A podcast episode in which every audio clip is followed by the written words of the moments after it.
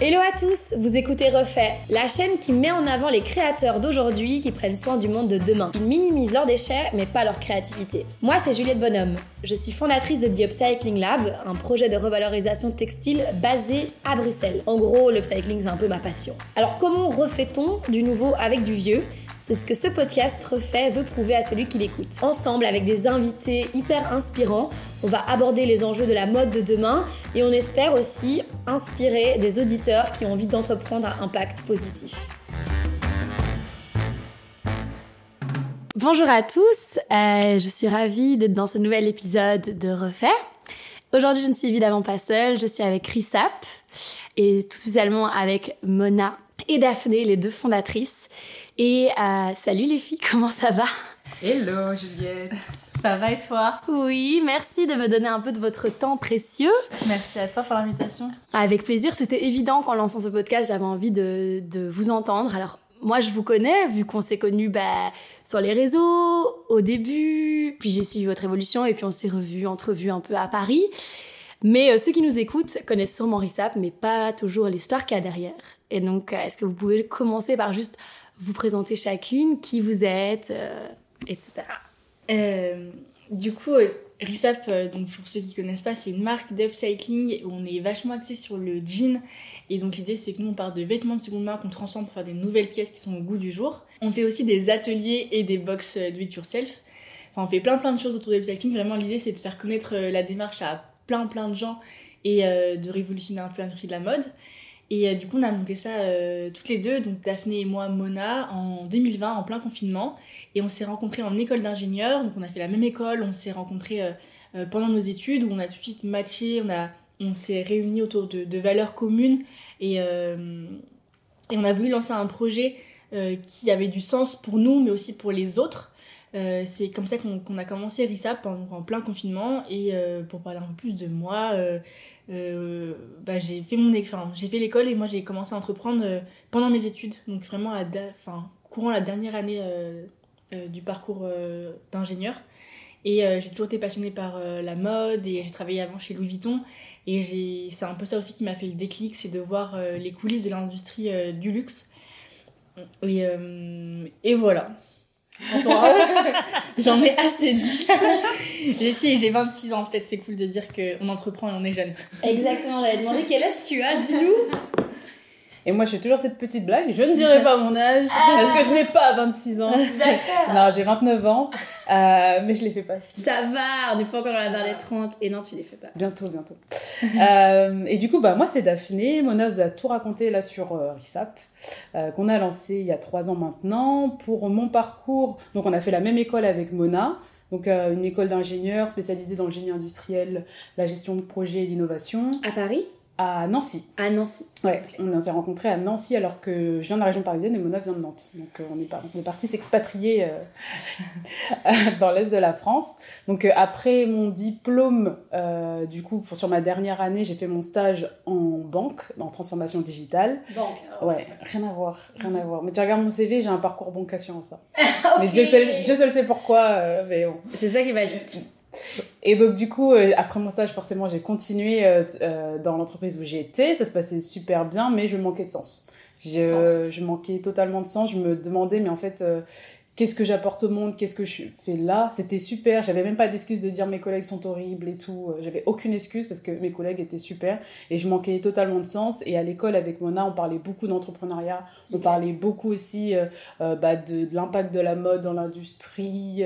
Enfin, dans l'impact de, enfin la manière dont t'es fait la mode aujourd'hui, non Et, euh, et de fil en aiguille, euh, on est arrivé au confinement, après un voyage d'ailleurs en Amérique latine, et puis après on s'est lancé. Vous êtes partis toutes les deux en Amérique latine, ensemble, et où ça?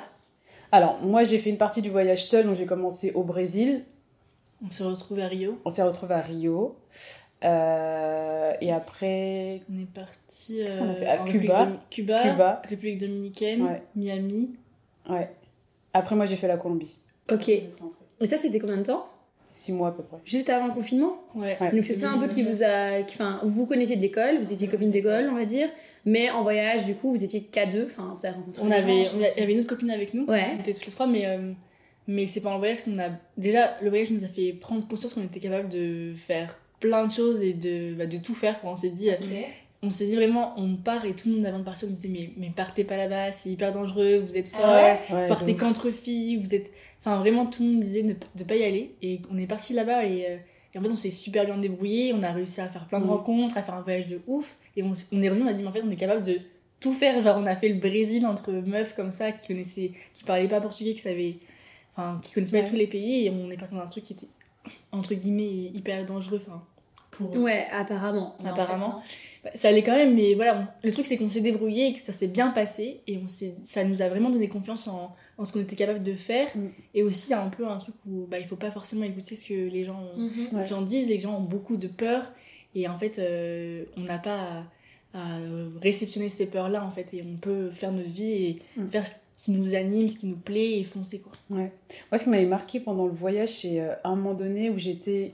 Donc, nous, on s'est rejoint avec Mona, mais avant, j'étais toute seule et j'ai fait un peu de volontariat euh, au Brésil euh, en solo et j'ai rencontré d'autres volontaires. euh, et eux, ils avaient un mode de vie, mais hyper. mais à contresens du, de- du, schéma traditionnel et ils en avaient rien à cirer. Et moi, je leur disais, ouais, j'aimerais bien faire ça, mais j'ose pas. Et ils me disaient, mais qu'est-ce que t'attends, tu vois? Genre, De quoi t'as peur? Ouais, enfin, vas-y, fais ça demain. Et moi, j'étais là, non, parce que, parce que quoi?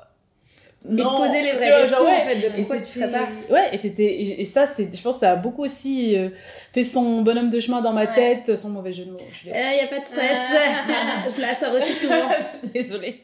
Mais euh, vraiment, et, et après, le fait Ouais. qu'on fasse plein de trucs, qu'on aille dans des endroits hyper euh, tendus et qu'on soit là, bah, en fait, ça On passe. se tu débrouille vois. en fait. C'est vrai qu'on peut tout faire, quoi.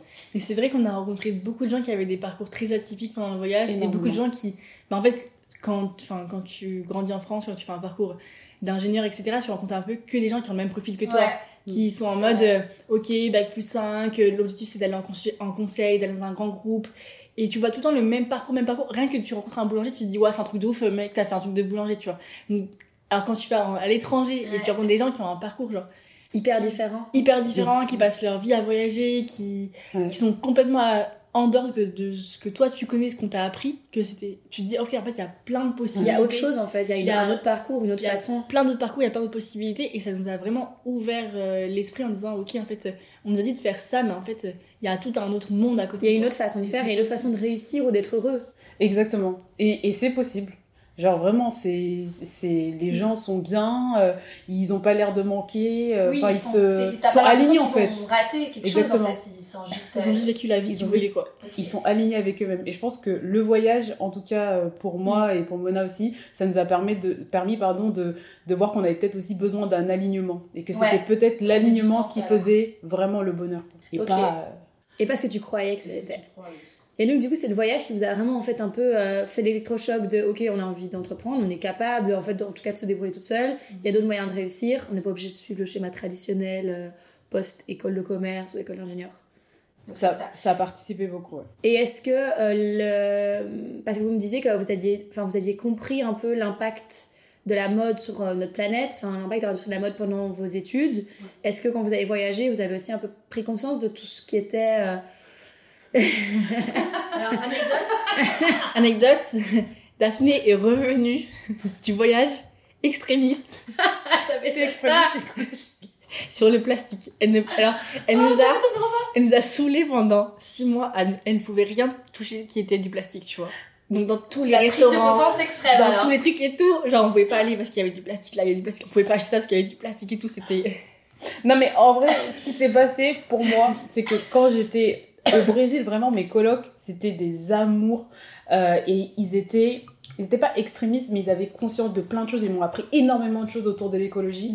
Et, et du coup, de- du fait de parler avec eux, et, de, et ils me montraient des choses. Et puis même de voir la manière dont le plastique était consommé là-bas. Et moi, je no shade, no rien, parce que la vie, elle est compliquée. Et eux, ils font avec ce qu'ils peuvent. Et Mhm. tout le monde fait, Ouais. voilà quoi. Mais moi, ça m'a choqué. On me donnait une pomme qu'on mettait dans un sachet plastique et un autre sachet plastique avec une autre pomme. Enfin bref, c'était plein de trucs, plein de trucs et tout. Sais, Je me rendais pas compte. J'étais là, non, qu'est-ce qui se passe? Et du coup, euh, ça m'a choqué. En fait le, le- et ça m'a Ouais, heurté l'esprit quoi. Et, et je suis revenue et c'est vrai j'ai fait des crises aux filles et tout. J'étais là non non on Mais arrête et tout. J'ai l'impression que souvent, quand on prend conscience, on a le moment un peu euh, extrême. Ah ouais où du coup on est en mode euh, on veut plus rien toucher comme du plastique, on, juge tout le monde qui a un sac plastique dans la rue, euh, on reçoit une paille en plastique, on est là mais quoi Alors qu'on dit non, euh, donc je te rejoins, moi j'étais avec ma paille en inox, mes tote bags, mes couverts et tout pour pas avoir du plastique.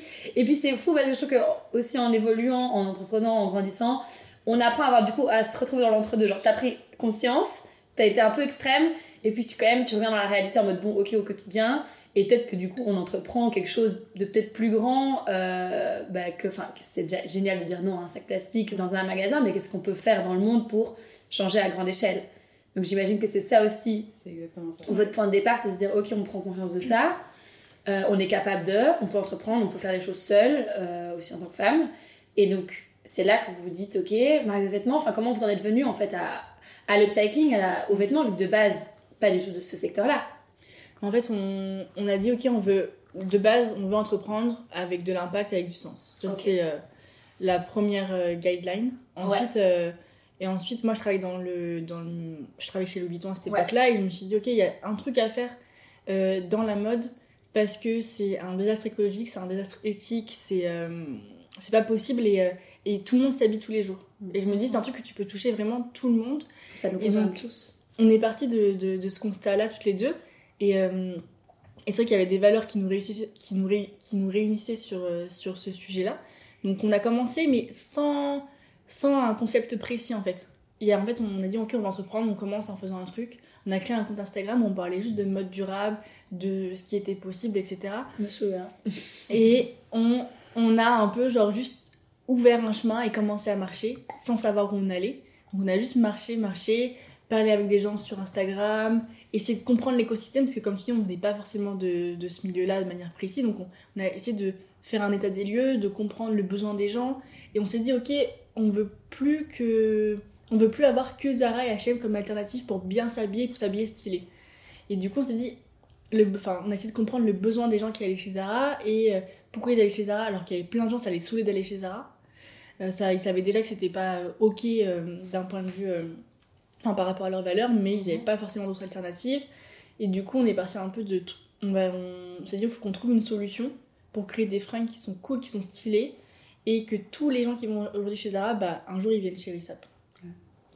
Et après, euh, du coup, on a exploré un peu toutes les pistes qui étaient possibles. Et on a écouté plein de podcasts, on a fait, enfin, on s'est vraiment renseigné, on a échangé avec les futurs clients et on s'est dit, il y a un truc à faire avec la matière qui existe déjà, il y a un truc à faire avec les tonnes et les tonnes de vêtements qui dorment aux quatre coins du monde dans des entrepôts. Et euh, on s'est dit, on peut, au début, on peut juste les remettre à neuf en mode reconditionné pour les remettre sur le marché. réparer alors peu Ouais. ce début Ça, on a commencé par. euh, ça, c'était la première idée. Et après, très vite, on s'est dit, en fait, il faut qu'on mette une valeur ajoutée qui est plus grande.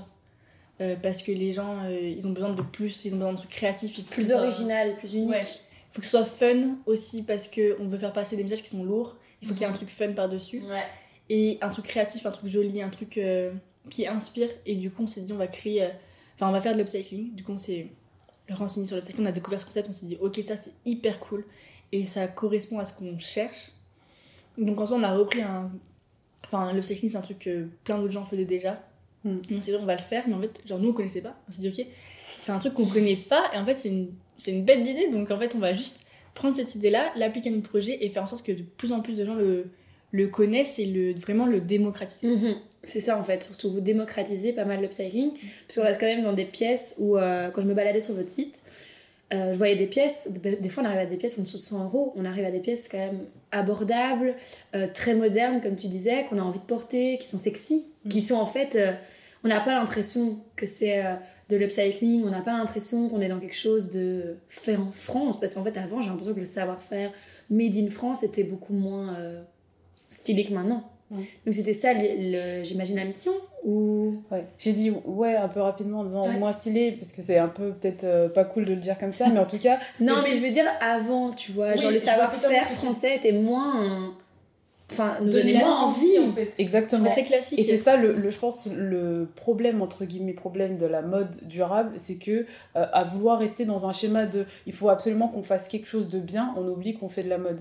Et donc, Mhm. du coup, on a perdu un peu tout le côté esthétique, le côté. Et je parle pas de toutes les marques, hein, bien sûr, hein, mais il y a beaucoup de marques, en tout cas, qui sont restées bloquées dans un truc euh, c'est fait en France, c'est écologique, c'est du couteau au bureau, c'est du machin et tout. Et en fait, on oublie l'aspect, bah, faut que le produit soit désirable. Mhm. Et nous, vraiment, on s'est dit, euh, après, je pense aussi ça va dans nos personnalités, c'est il faut que notre produit soit bien fait et désirable. Ouais. C'est pour ça que bah, toutes les pièces, elles sont canons, sans vouloir nous jeter des fleurs. Bon, ça va que je me jette pas des fleurs à moi.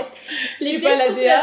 Les pièces sont. Je suis pas la DA, donc c'est Mm. pas moi que jette des fleurs, mais en tout cas, euh, euh, on a essayé vraiment de travailler beaucoup sur l'esthé- l'esthétisme de la marque et en plus euh, leur, euh, enfin le, le côté écologique forcément qui est intrinsèque avec le fait qu'on récupère de la matière qui existe déjà. Mhm. Mais voilà, c'est aussi très compliqué de produire ces pièces-là à ce prix-là. Nous, Ouais. on fait un vrai travail sur euh, les prix et c'est pour ça que, enfin, on cherche encore le bon schéma. On va pas se mentir, on cherche encore le bon schéma.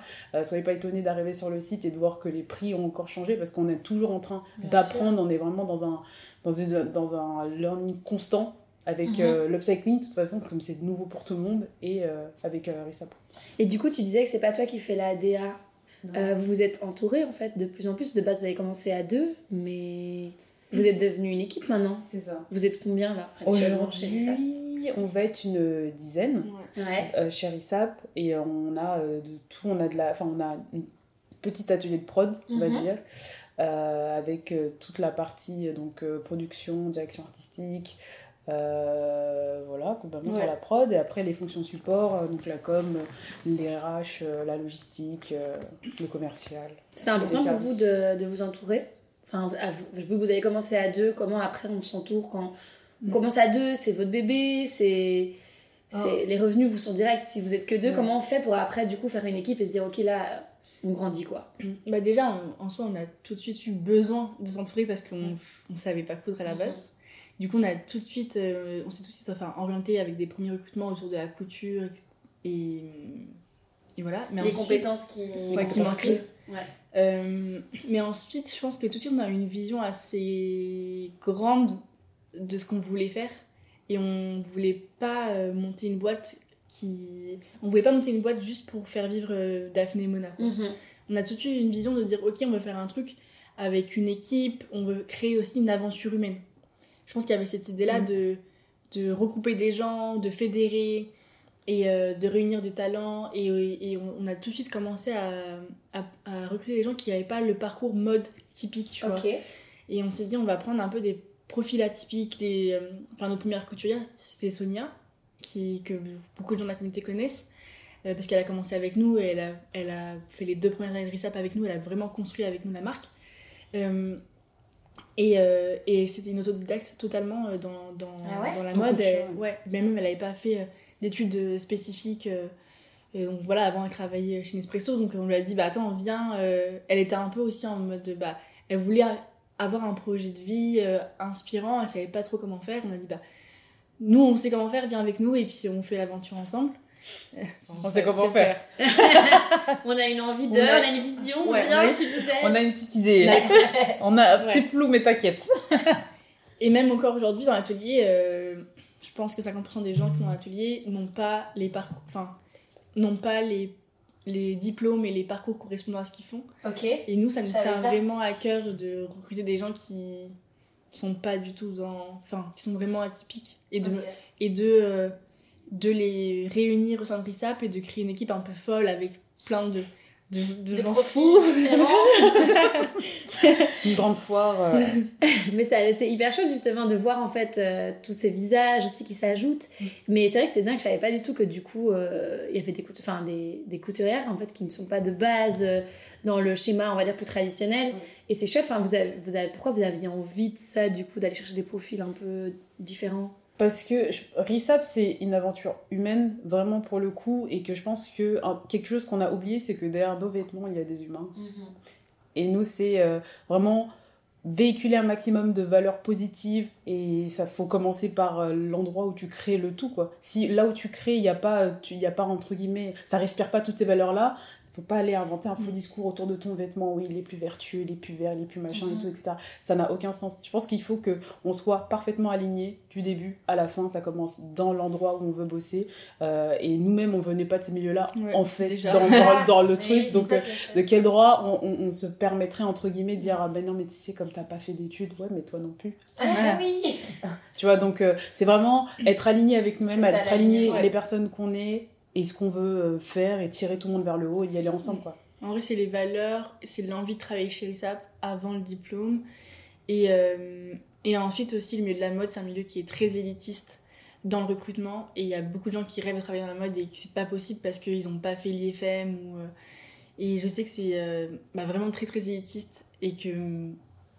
Enfin voilà, c'est ultra sélect et je trouve ça hyper dommage parce que la mode se prive de plein de talents qui, mhm. euh, n'ont pas fait ça et, et voilà, et en fait, une fois que si t'as envie de travailler chez RISAP, bah après tu pourras tout apprendre euh, sur place. Quoi. À mon avis, les gens qui vont écouter, ils vont être là, ah, je vois mon Alors, pour le recrutement. Alors, vous verrez, ouais, il va très bien. Mais vraiment, c'est rendre accessible l'upcycling, mais c'est aussi rendre accessible, enfin, ça, c'est rendre accessible dans sa globalité. Mhm. Pas uniquement le vêtement, mais aussi bah, l'accès au métier. Même, c'est pour ça que, bah, tu le sais, toi aussi, tu fais des ateliers upcycling, mais c'est pour ça qu'on fait aussi des mhm. ateliers. C'est vraiment partager, La transmission. exactement, transmettre un maximum, et c'est vraiment grandir ensemble, aller de l'avant ensemble, aller dans le bon sens. C'est beau. Puis nous, si on donne, tu vois, mais vraiment, c'est ce qu'on dit tout le temps, c'est qu'on veut créer un cercle vertueux. Et si je te donne, tu vois, t'as pas, me le rends pas à moi, tu vois, ne me le rends pas à moi. Mais si quelqu'un un jour a besoin, donne-lui à lui, il donnera à quelqu'un, il donnera à quelqu'un. Et je préfère qu'on se donne des choses positives comme ça que tu vois rendre le mal par le mal entre. Mais c'est très beau. Donc c'est vraiment ouais, une aventure humaine au-delà qui va, qui n'est pas juste, on va dire, un vêtement refait. C'est plein de choses. Et du coup, euh, bah, Rissab, comme tu disais, c'est atelier, marque de vêtements, les box upcycling. Donc c'est énormément de choses. Et vous, en tant que Mona et Daphné, deux personnes, euh, voilà, c'est quoi les choses dont vous êtes le plus. Enfin, la chose, on va dire la chose. Ça peut être une chacune ou la même, dont vous êtes la plus fière là depuis le début de cette aventure. Ça peut être vraiment hyper personnel ou euh, défi collectif, mais ça peut être assez, euh, assez différent, intime ou collectif. Moi, je pense, et je dis tout le temps ça, et c'est pas parce qu'on vient d'en parler, mais c'est vraiment le moment où je sens que ce que je fais, c'est bien, parce que forcément, il y a des hauts et des bas dans l'entrepreneuriat, mais quand je me sens vraiment bien, je me dis, Daphné, t'as bien fait de faire ça, c'est quand bah, les personnes qui passent par chez nous, qui partent, bah, nous remercient, disent bah merci, vous avez changé ma vie, vous m'avez redonné confiance, euh, et maintenant je sais que je suis capable de faire ça, maintenant je veux faire ça. Et ben moi ça me déjà ça me donne envie de chialer à chaque fois. Et en plus je me dis mais Daphné c'est bien ce que tu fais, c'est vraiment sensé et ça aide quelqu'un et c'est sûr que cette personne là après avoir reçu ce que vous lui avez donné, ben, elle va aller aider d'autres gens pas peut-être en disant je t'aide, mais en faisant peut-être des choses en disant bah moi j'ai reçu un jour, peut-être que je peux redonner quoi. Et un peu ce que je disais tout à l'heure, donc moi c'est vraiment le truc dont je suis plus fière, c'est bah, sa famille en fait, tout simplement. Ouais, moi c'est à peu près la même. Euh, enfin, la même vibe. Comme par hasard. mais j'imagine. Du coup, si, enfin, si Daphné l'a dit et que tu es d'accord, tu peux dire autre chose que. Bah, c'est à peu près ça, mais c'est ça, mais de manière encore plus large parce que je pense qu'il y a les gens de la Rissa Family euh, où on a un impact, on a un impact direct et, euh, et hyper fort, mais aussi tous les gens de la communauté qui nous écrivent euh, souvent pour nous dire merci beaucoup. Il y a beaucoup de gens qui nous écrivent, qui nous disent ouais, grâce à vous, j'ai lancé mon projet. Mhm. grâce à vous, euh, j'ai vu que, que c'était possible, que moi, aussi, que moi aussi je pouvais entreprendre, que moi aussi je pouvais lancer mon projet. Et en fait, juste le fait d'inspirer d'autres gens, juste le fait que l'aventure ISAP, elle inspire d'autres gens, pour moi, c'est une réussite. Mhm. Bah, c'est vrai. Et c'est vrai qu'au final, votre projet, comme vous disiez, va au-delà du, vêtement acheté euh, euh, bah, grâce aussi bah, aux ateliers, aux réseaux sociaux, parce que vous avez lancé aussi pas mal de challenges qui fédéraient. Euh, au final, RISAP, c'était vraiment un, projet hyper community-based. Enfin, grâce aux réseaux sociaux, je pense que vous avez vraiment pu créer un projet incroyable. Et ça, mine de rien, dans les réseaux sociaux, c'est le côté hyper positif. Mhm. Et, et, donc, du coup, justement, quand on parlait des gens que vous inspirez, qui vont sûrement écouter, qui sont inspirés par votre parcours, par le, vos, employés que vous avez fédérés, etc. Quelle est la chose la plus compliquée aussi, les, le, enfin, le challenge le plus, qui a été peut-être le plus dur à franchir, ou que vous franchissez encore, hein, qui, vous êtes encore dedans au quotidien? Tout est challenge. en vrai, tout est challenge. Il y, a, y, a, le challenge, tu vois, vraiment euh, concret de l'opérationnel, de la production, de comment tu crées ta chaîne de production pour que ça soit que ça marche avec euh, une bonne marge et tout. Enfin, ça, c'est un vrai challenge du quotidien, mais je le vois plus comme euh, bah, un challenge de, entre guillemets, de travail. Mais pour moi, le vrai challenge personnel, ça a été vraiment tout ce qui est lié à l'humain, ce qui est lié à aux relations avec l'équipe et comment réussir à bah, bien manager. Ce qui est lié à la relation entre associés, entre DAF et moi, Mhm. et la relation à moi-même, qui est de de bah, Croire en toi. de croire en moi de réussir à enfin de, de me dépasser de réussir à, à gérer la situation. Et il y a beaucoup de je pense que quand t'es entrepreneur il y a beaucoup euh, enfin tu deals beaucoup avec toi-même quoi de sur t'es t'es capable de faire ça la reconnaissance que t'attends des autres euh, les gens qui te soutiennent ou qui te soutiennent pas enfin c'est un vrai combat de tous les jours avec toi-même de rester focus sur ton truc et te dire tout le temps que t'es capable de le faire et, Ouais. et d'aller toujours plus loin et d'être ton propre soutien aussi c'est hyper important donc il y a un vrai combat avec toi-même mais en même temps euh, enfin vraiment tout ce qui est humain soit avec les autres soit avec moi-même c'est pour moi le ce qui est le plus intéressant et le plus challengeant dans l'entrepreneuriat Ok. Et toi, là Euh, bah, moi, je pense que ça a été euh, plus le fait d'aller à contre-courant de ce qu'on attendait de moi. Parce que j'ai toujours été ultra formatée par l'école. Euh, J'étais une bonne élève. Puis, ah, t'as des bonnes notes, bah, il faut faire S. Ah, bah, t'as fait S, c'est bien, faut aller en médecine. Ah, bah, t'as raté médecine, qu'est-ce que tu vas faire tu vois, genre, Bah, tu vois, genre, ah, bah, on va en classe prépa. Enfin, vraiment, ça a été toujours très comme ça. euh, puis, toujours euh, idéaliser des euh, carrières de folie. euh, c'est plus un secret pour personne. Moi, je rêvais de bosser chez Total à la Défense. Enfin, vraiment. Donc des trucs comme ça. Et c'est vraiment bah, être aligné avec moi-même et dire en fait Daphné tu veux pas ça, on va faire ce que tu veux vraiment faire et garder ce truc. Et même si autour de moi bah, les gens se posaient plein de questions, mais Daphné pourquoi tu fais ça? T'es sous-entendu, t'es en train de gâcher ta vie un peu entre guillemets. Euh, je, ma famille flippait à mort de, de, de l'entrepreneuriat, ils comprenaient pas pourquoi je suis ingénieur, je vais faire des vêtements. Ma mère pensait que je vendais des vêtements, elle comprenait pas en fait, elle comprenait pas du tout. La partie explication famille est aussi un podcast à part entière. Comment on fait? Qu'est-ce qui se passe? C'est quoi Exactement. ton quotidien? Mais c'est exactement ça, elle comprenait pas du tout. Elle- je ne savais pas coudre. D'ailleurs, dans, dans l'émission, elle l'a bien fait remarquer. Elle dit, mais euh, elle ne sait même pas coudre, Mais machin. non Écoute, si, je te jure. tout, le monde, me- tout le monde me parle de ce passage. Quand je parle de ma mère, elle me dit, oui, je l'ai vu. Et quand elle a dit que tu savais pas coudre, c'était trop drôle. Et moi, j'étais là, ah oui. Merci maman Mais voilà, donc c'était vraiment, euh, pour moi, le plus dur, c'était vraiment rester aligné avec ce que je voulais faire, avec ce qui me faisait vibrer. Et, euh, et foncer, foncer, foncer, foncer. Et s'affranchir du coup du, de ce qu'on attendait de toi et de ce que tu pensais que tu voulais. Exactement. Déconstruire. Complètement déconstruire, m'affranchir et rester aligné avec euh, ce que je veux et m'autoriser à me dire mais en fait t'as voulu ça et tu veux plus bah hop tu peux changer. tu vois genre c'est ok pas à peine de dès que tu pars dans un chemin t'es bloqué là-dedans en fait. Tu t'as le droit d'être euh, Te remettre en question et changer en fait. exactement. Ce que je fais sur des petits sujets mais par contre sur des grands sujets j'ai toujours cette, cette grand axe et je pense qu'on est beaucoup comme ça Mhm. à se bloquer dans des trucs alors qu'en fait euh, on est libre one life comme dirait la Gen. Z oh, la Gen Z.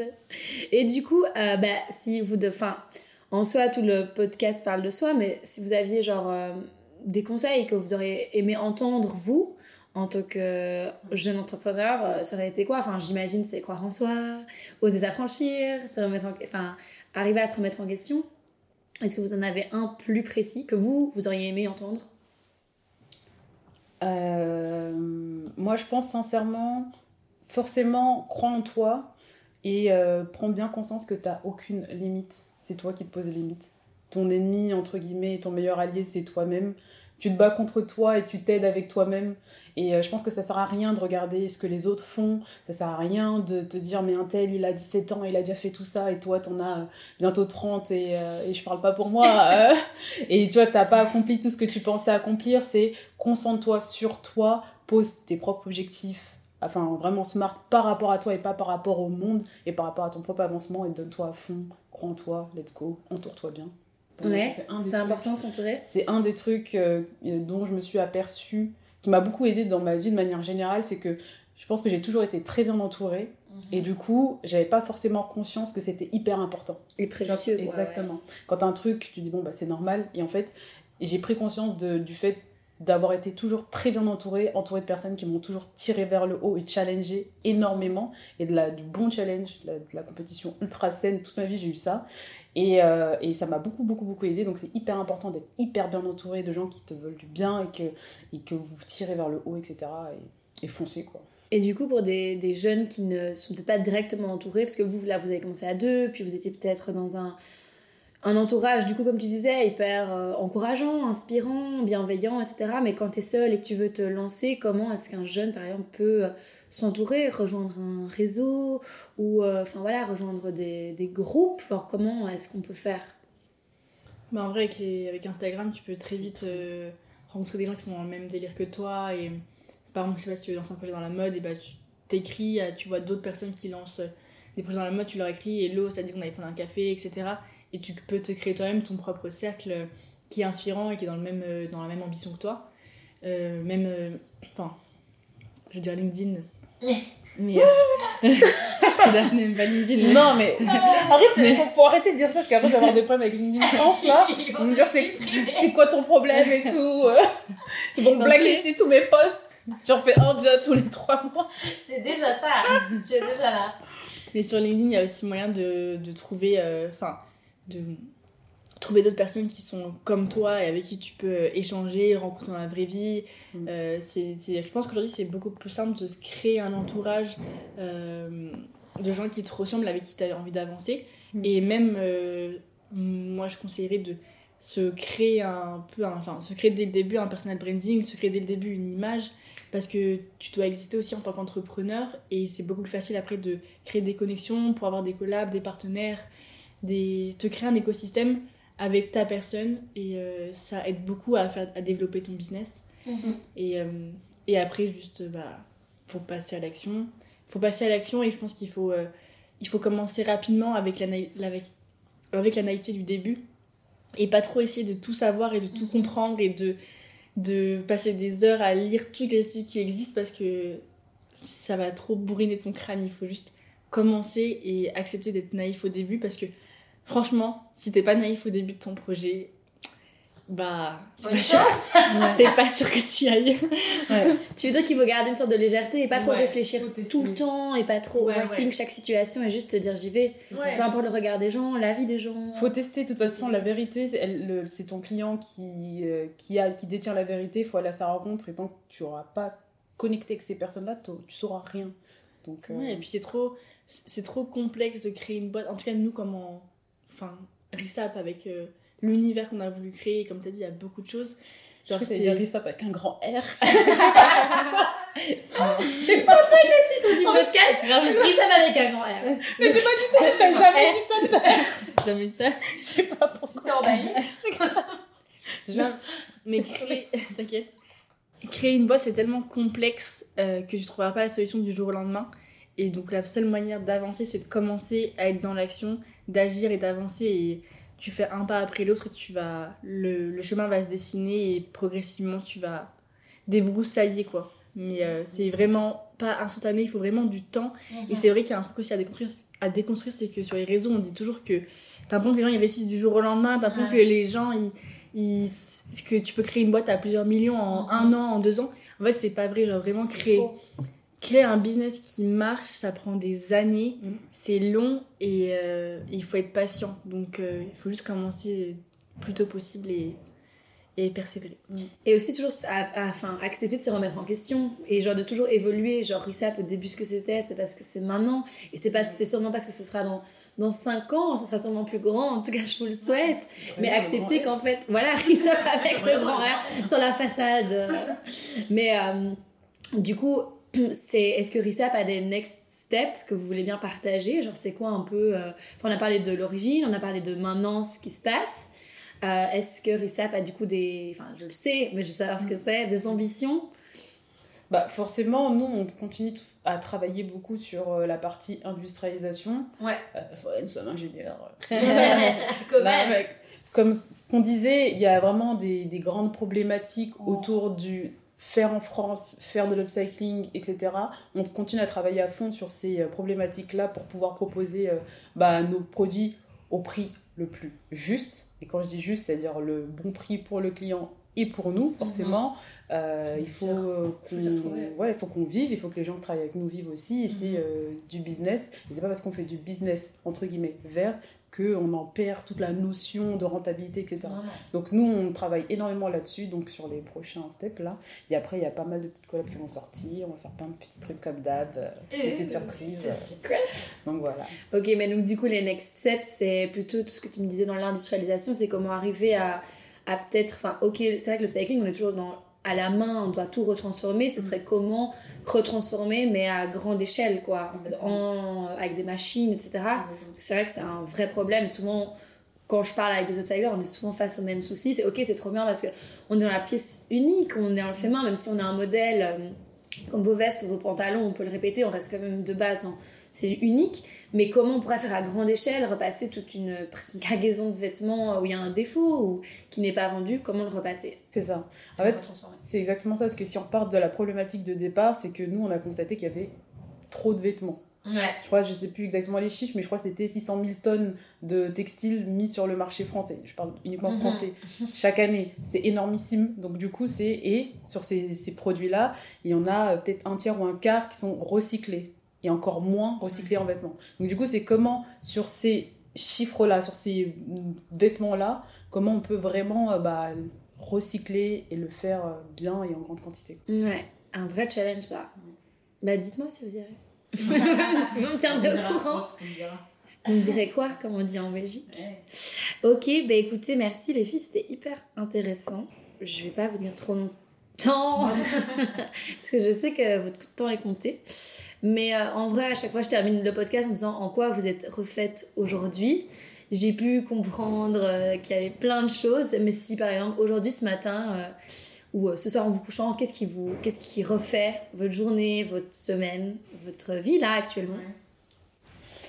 Euh, et bah écoute, moi Juliette, je suis refaite de vivre la vie que je veux, comme je veux, avec les gens que je veux, travailler avec les personnes que j'aime et euh, que j'apprécie. Et ça, je suis vraiment refaite euh, de me dire que mon quotidien a du sens et qu'il puisse impacter un maximum de personnes positivement. Et toi, Mona Et moi, je suis refaite euh, du chemin euh, sur lequel je suis actuellement parce que je sais que c'est un, c'est un, c'est un chemin qui, qui me permet de me développer, de grandir chaque jour, de, d'apprendre des nouvelles choses euh, et voilà, de progresser en fait. Et du coup, euh, c'est, ça, m'inspire, euh, ça m'inspire grave de, de me dire que chaque jour, je vais apprendre de nouvelles choses. que- Tu es en constante évolution. voilà, que je suis en constante évolution et, euh, et voilà, c'est un, un super chemin et euh, je conseille à tous, tous les gens qui veulent entreprendre de se lancer parce que quand, quand on a la flamme, et bah, c'est c'est Et d'ailleurs, je en profite pour placer ça, mais si il y a des personnes qui ne savent pas par où commencer, qui n'hésitent pas à nous faire un petit message sur Insta, c'est avec grand plaisir. Sur nos Insta perso aussi. J'allais dire, c'est le moment autopromo. Ouais. Donc dites où est-ce qu'on peut vous suivre. Alors, vous pouvez nous suivre sur Instagram. Donc, le compte RISAP, c'est RISAP, R-E-S-A-P, tiré du bas, Paris. Et nos comptes perso à Mona, qui sont Mona, M-O-N-A, tiré du bas, RISAP. Et Daphné, D-A-P-H-N-E, tiré du bas, RISAP. Donc, euh, n'hésitez pas, si vous avez des questions, euh, faites-nous des messages. Il y a plein de gens qui m'envoient des petits messages parfois pour me poser des questions business. Moi, j'y réponds quand j'ai le temps. Et quand on n'est pas interrompu par le réveil de Mona. Non, Ok, de toute façon, je mettrai votre site tout Ouais. ce qu'il y a, tout ce qu'ils ont besoin de savoir. Ouais, ouais, etc. Avec plaisir en tout cas. Il y a une newsletter aussi hyper intéressante où vous donnez plein de chouettes choses comme des tutos et des infos. Donc n'hésitez pas à les suivre. Bah, les filles, je vous dis un tout grand merci pour votre temps euh, et pour vos, enfin, votre partage. C'était hyper inspirant de vous avoir et je pense que pour tout un chacun, upcycling ou pas upcycling, entreprendre ou pas, c'est hyper chouette de, de discuter avec vous. Euh, Il y a quelqu'un qui a décidé de se déchaîner avec un marteau et euh, merci tout simplement. Merci à Merci à toi, Juliette. À bientôt. Donc je vous remercie d'avoir écouté cet épisode jusqu'au bout. N'hésitez pas à me suivre sur les réseaux sociaux pour être à l'affût des prochains épisodes et de contenus qui pourraient vous intéresser. Et je vous dis à vous, comme quand je termine un voice avec mes copines. Bisous